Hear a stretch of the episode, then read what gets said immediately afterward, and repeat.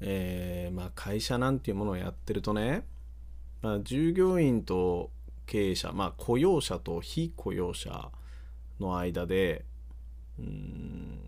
例えばそのどこまで指示が具体的であるべきか論みたいな話っていうのはまあ結構たびたび話題に上がると思うんですよ。なんかマイクロマネジメントすぎるんじゃないかみたいな問題になったり逆にちょっと指示が曖昧すぎて何やっていいかよくわからねえし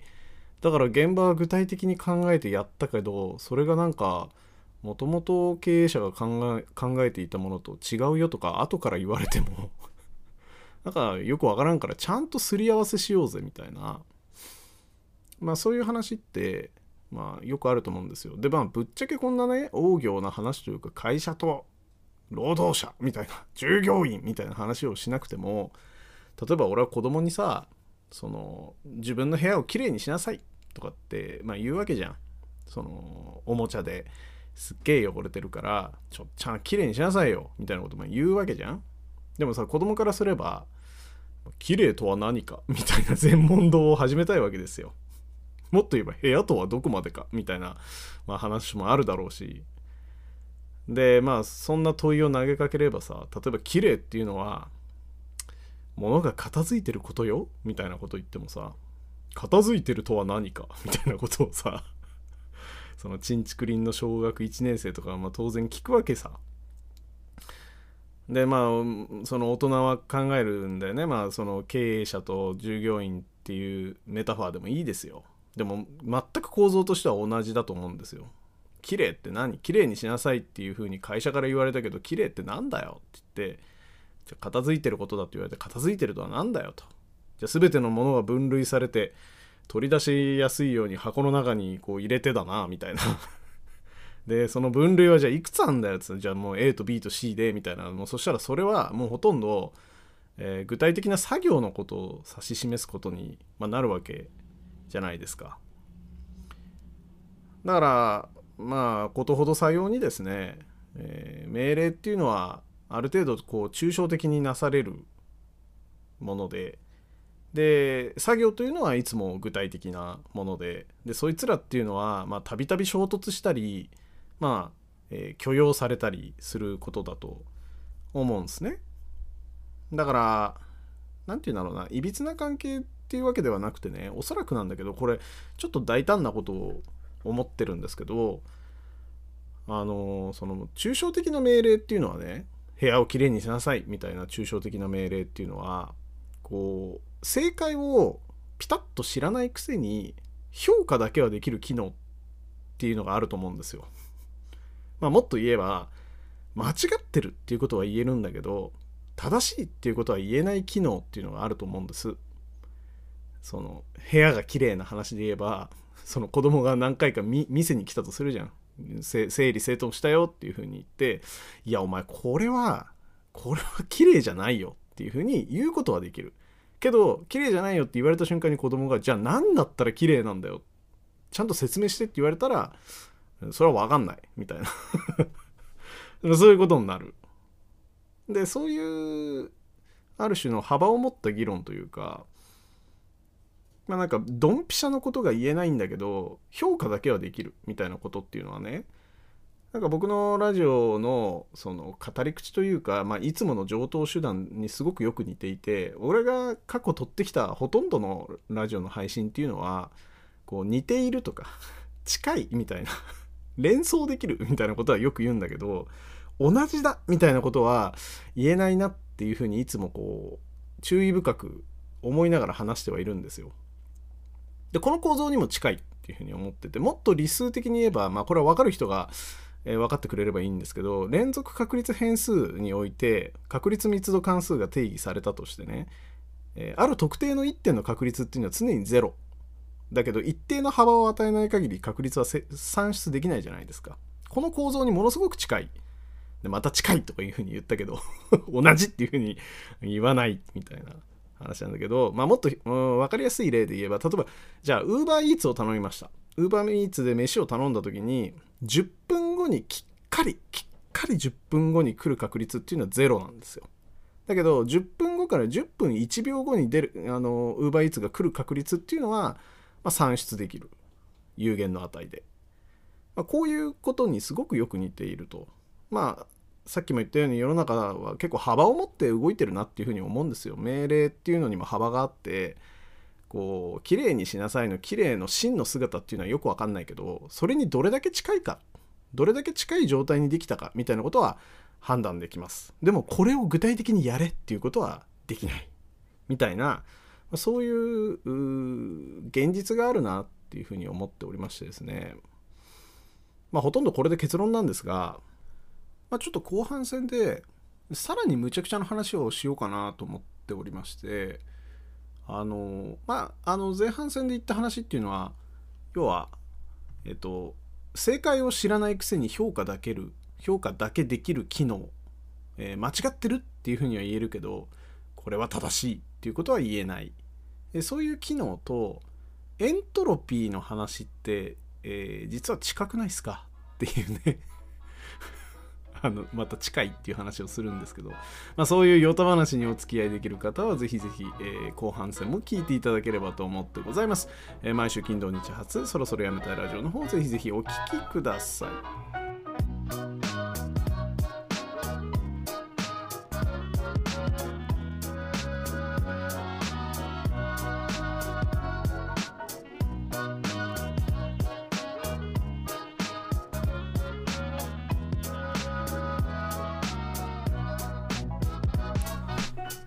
ということで改めましてこんばんはっていう話でね。いやエントロピーとか言われてまあぎょっとするかもしれないけど話としては非常に単純なね、えー、まあでもとっても面白い、まあ、物理の言葉でして、まあ、これはあの、まあ、たまたま掃除あの部屋を掃除する話を例に出したからそのまま説明できるんですけどエントロピーとは何かみたいな概念をすっげえすんげえざっくり言えば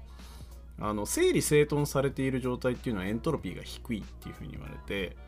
えー、まあ、そこから1ヶ月後に、まあ、子供がぐっちゃぐちゃに部屋をこう汚したとするじゃん。その状態はエントロピーが高いっていうふうに言うんですよ、まあ、つまり乱雑さの評価パラメーターっていうのがエントロピーなんですね。でなんでいちいちこんなことを取り出してるかというとなんかどうやら自然界のものっていうのはエントロピー増大の法則って聞いたことあると思う思うんですけどエントロピーが大きくなるようにしか自然には発生しないっていう特徴があるらしいのよ。あの要は物事っていうのはだんだん整頓された状態から乱雑な状態になっていくっていうのが自然だっていう観測事実があるぞみたいなそういうことがあるのね。でまあこれは熱力学第二法則だのなんだのって言っても結構なんかその自然の、まあ、なんでそうなってるのかっていうのは謎なんだけどまあ、どうやら全てのものがそう。だからいきなりこうあのコーヒーの上に垂らしたミルクがあの再びその一点のミルクに集まることはないし、えーまあ、他にもなんかそういうような例いっぱいあるでしょその乱雑になってしまったものは自然に、元の状態には戻らない。すんげえ頑張って外からエネルギーを加えないともともとの整理整頓された状態にはならんぞみたいな。まあ、ってことはえー、宇宙の始まりは最もエントロピーが低かったんだよねっていうのがまあなんかそう三段論法的に出てくる、まあ、ざっくりとした結論なんですよ。でさらにもっと言えばこのエントロピーっていうのはここはちょっと複雑なんですけどあのねちょっと随分前に紹介した「時間は存在しない」っていう本があるんで、まあ、そこに詳しく書かれてるんでぜひ読んでいただきたいんですけど結局このエントロピーっていうものが存在するから時間っていうものも定義されてるんじゃないっていうところまで、えー、議論が及んでるのね。時間っていうのはま過去に行かないじゃないですか。なんか知らないけど常に前に行くような時間っていうのは方向性がある。でこの方向性が、えー、一方通行で逆向きには自然に起こらないものっていうのは、えー、他の物理現象でいうとエントロピーでだから結構エントロピーっていうものが時間と密接な関係があるんじゃねえの？みたいな話っていうのは、まあ、よくよくされているんですよ。でなんだけどでこの話とあの序盤の正しいっていうのはあんまり言えないけど間違ってるは言えますみたいな話に何が近いの？っていう話をするとね要はエントロピーの話っていうのも